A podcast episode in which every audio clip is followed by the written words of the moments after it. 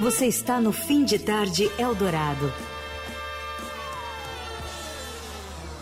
O Paul te respondeu, Leandro Cacossi? Ele tá tirando uma soneca. Então não vai rolar. Agora. Não, ele tomou o chá das 5, Ah, tradicional, inglês. Sim, claro. E aí depois ele gosta de dar uma dormidinha. uma dormidinha. É justo, justo.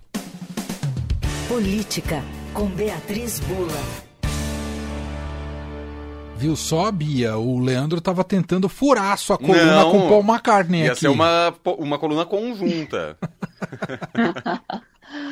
Bom, mas nesse caso, né, Manuel, até eu ia preferir ouvir o Paul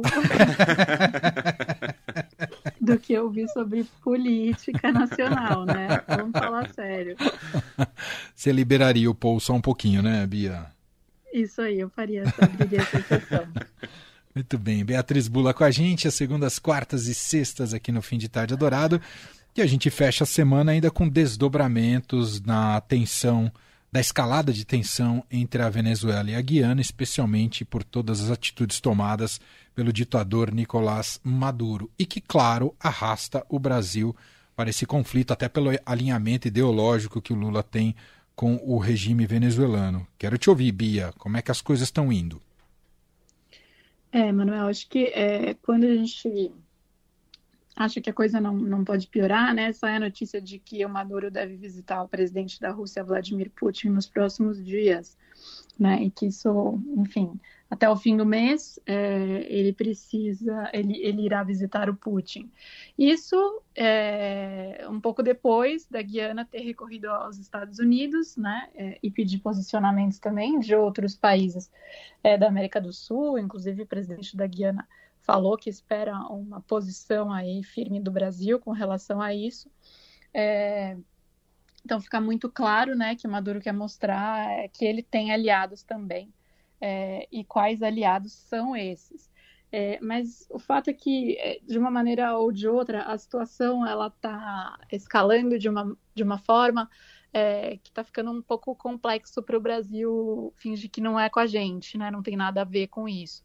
É, é uma situação que coloca o governo Lula numa baita saia justa é, diplomática, né? O Lula que é, sempre argumentou que poderia ser um, uma ponte, um canal de diálogo é, com é, o Maduro, é, e, e, que isso então seria uma justificativa, né, para manter os canais de contato, é, etc.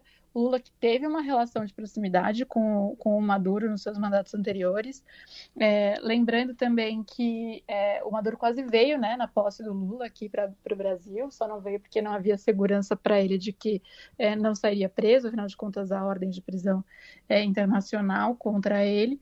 É, mas há é, essa relação, esse relacionamento, o governo brasileiro, assim que o Lula assumiu a presidência, decidiu reabrir postos diplomáticos na Venezuela, etc. É, e está meio que na hora de mostrar, então, é, para que, que para que, digamos assim, que essa amizade toda serve, né? Se o Lula tem essa capacidade é, de influência é, e como ele pretende usar. É, enfim, fica é, bem, bem complicada a situação. A gente faz fronteira né, com a Guiana, é, então acho que o Lula falou que né, não, não há nenhum interesse na América do Sul em ter alguma guerra ou qualquer coisa do tipo aqui. O Maduro apare aparentemente segue usando essa história para atrair os holofotes para algo que não seja é, uma transição de poder que está estaria aí sendo exigida para acontecer no ano que vem, com a qual se esperava que ele se comprometesse, etc., na Venezuela, né? Com uma eleição democrática, transparente, etc. Então, muda tudo, para tudo, e ao invés de falar disso é, e dos males né, que, que o chavismo vem causando à Venezuela, agora se fala, então, é, sobre essa é, tentativa de anexação aí, de invasão da Guiana, de parte da Guiana é, pela Venezuela. É, acho que é uma estratégia conhecida aí, né, de autoritários, é, Emanuel, também Sim. criar essas é, é situações como essa, é, para fazer com que os holofotes fiquem voltados para outro lugar, que não para onde importa, digamos assim. É, mas o fato é que acho que o mundo né, vai, especialmente as Américas, aqui a América do Sul, esperar um posicionamento do Brasil, um posicionamento bem claro e ver. É, não basta só falar, ah, não queremos guerra, não queremos confusão, mas é, agora é a hora de, de o Lula mostrar né, como que ele vai usar essa influência dele. Lembrando que ele já quis se colocar como intermediador da guerra na Ucrânia, não foi levado a sério pelos demais países. É, é, quer se colocar como um líder né, do sul global. É, então, é, vamos ver como é que ele sai dessa situação agora. É isso. Tem uma encruzilhada para o Lula. É, é, curioso, né? Tudo aquilo que ele foi cobrado desde o período das eleições, para que ele se posicionasse de maneira mais veemente em relação ao regime da Venezuela, agora Maduro ele coloca, coloca o Lula numa saia justíssima, né? E, e o Lula vai precisar ser mais contundente, né? Se, se, aguarda uma posição mais contundente do Lula nesse momento. Vamos ver qual vai ser a capacidade dele de criticar mais evidentemente o que o Maduro tem feito até aqui, não é, Bia?